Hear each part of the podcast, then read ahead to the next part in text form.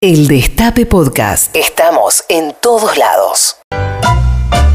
Miércoles arrabaleros y al ritmo del 2x4. Cortamos la semana y nos vamos a la milonga. Ale Lingenti y esos tangos de colección. Envolver mejores.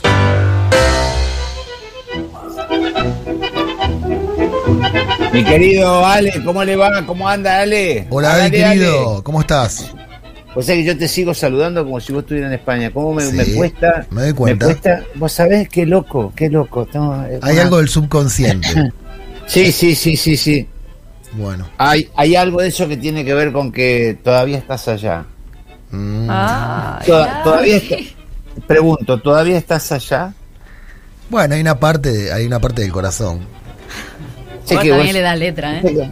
No, no, no, no, no, sé que es, es tan... eh, no, no, no, es, es tan, tan en el medio, tan tercera posición para todo.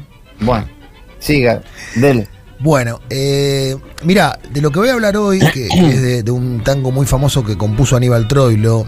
mm, no Sí. sé, cuando hablamos de grandes figuras de la Argentina culturales, estamos hablando de Maradona, estamos hablando de, eh, no sé, de Borges, estamos hablando de Gardel, y también deberíamos Sí. incluir en ese podio a Maradona, bueno, les- ya lo dije, a Aníbal Troilo, me parece a mí.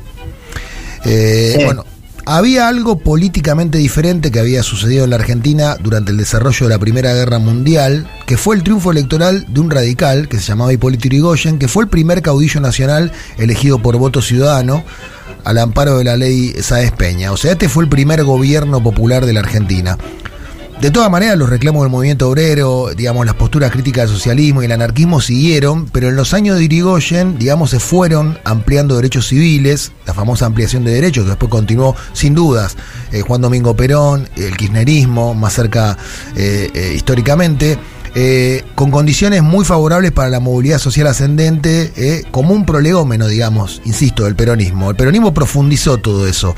Bueno, en ese contexto, en ese contexto, el tango pasó de ser una música de los extremos sociales, digamos, del malevaje a los niños bien, a una expresión muy relacionada con los sectores populares, a la clase trabajadora en vía de ascenso social, como lo era, de hecho, la familia de, de Aníbal Troilo, de Pichuco, ¿no?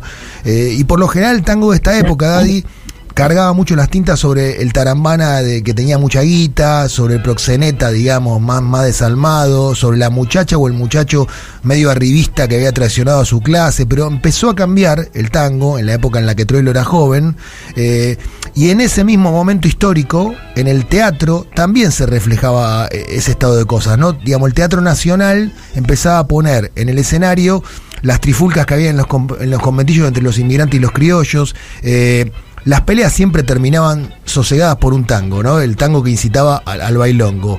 Ese es el espíritu festivo, digamos, y anárquico del tango y también del sainete. Son dos movimientos que se dieron como en paralelo, el, el tango y el sainete popular.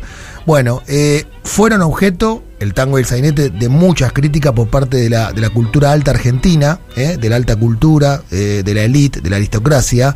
Se decía que era chabacano, eh, se decía que había mucho esquematismo en las situaciones dramáticas, tanto del sainete como del tango.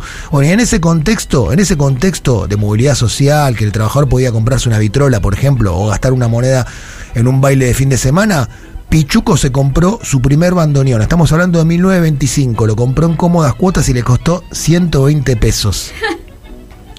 Mirá Eh. Eh, y en ese contexto también apareció un tango muy evocador, una oda al barrio, muy emotiva, incluso para algunos un poco exagerada, pero muy emocionante. Yo que soy un personaje barrial, a mí me encanta mi barrio, Villa del Parque, nací ahí, vuelvo muy seguido, me encanta encontrarme con mis amigos, me encanta encontrarme con la vereda. Eh, de, Villa del Parque, con las veredas de, ese lugar, de ese barrio que caminé tanto.